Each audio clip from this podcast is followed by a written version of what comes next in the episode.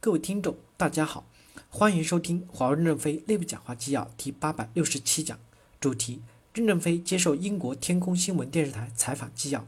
本文刊发于二零一九年八月十五日，接上文。关于美国针对华为与中国政府关系担心的一些问题，中国二零一七年出台的国家情报法里面明确写道，任何的组织和个人都有义务跟中国政府在情报工作方面合作。中国的企业，包括上市公司和私营企业，必须跟中国的相关机构进行合作，或者受相关机构的指示。这在法律中用白纸黑字写出来的。为什么其他人不能对华为有质疑和担心呢？任正非回答说：“大家担心一个中国公司会不会完全遵守这条法律，有这种担心是正常的，我也可以理解。”中共中央政治局委员、中央外事工作委员会办公室主任杨洁篪在慕尼黑安全会议上讲：“中国企业绝不允许安装后门。”二零一九年三月份，十一届三全国人大二次会议，国务院总李克强总理答记者问时再次明确，中国企业不允许安装后门。第三次，李克强总理在克罗地亚参加十六加一会议时，见到华为的参展员工，再次交代：你们的企业绝对不准装后门。他们也是代表政府承诺，也是释法。我们遵循他们的要求，不会安装后门，不参与情报问题。如果我们做这些事情，带来的后果就是全世界的客户不买我们的设备。财务的风险是极其巨大的，所以我们没有这个想法。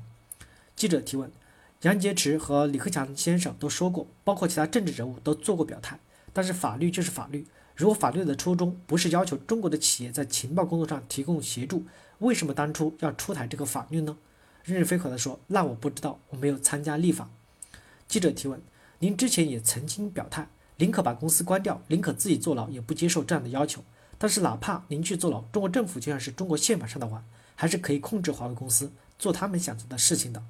任正非回答说：“不可能，我们不会去做这个事情。华为这样做就意味着死亡，所有的客户都不买华为的设备，华为就会破产不存在了。”欧盟建立了网络安全法，德国和英国倡议全世界网络设备商和运营商都不要安装后门，都要摆在同一个水平上。我认为这个倡议是非常正确的。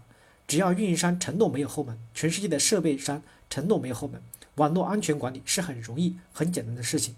现在只是一个倡议，还没有形成统一的国际法律。我们公司会继续加强和 NSCSC 的合作，并坚决遵守英国政府对网络安全的要求，不断的改进。同时，坚决遵守欧盟网络安全和 GDPR 的管理规定，达到这个标准。同时，在改造我们的网络，使我们的网络能够完全适应未来的社会结构。信息是由主权国家管理，而不是我们设备的厂家来管理的。从 5G 的基站到传输，接入系统是没有打开信息包的。信息包进来以后，就是一个包传到核心网，在核心网再才打开。整个网络是英国运营商在管理运营，而不是华为公司。华为只是提供了一个螺丝刀，提供了一个管道。全世界这么多厂家，唯一被盯着的就是华为。英国对华为的管理和测试又是最严苛的，应该对我们的产品和服务有信心。而且全世界都盯着华为，华为改进更快，因此不存在这些问题。记者提问：我有一个些不同的看法。近日，英国政府称，他们确实希望通过某种方式获取一些加密信息，比如 Facebook 上的信息。所以，我认为现在有些政治层面的做法确实在削弱安全。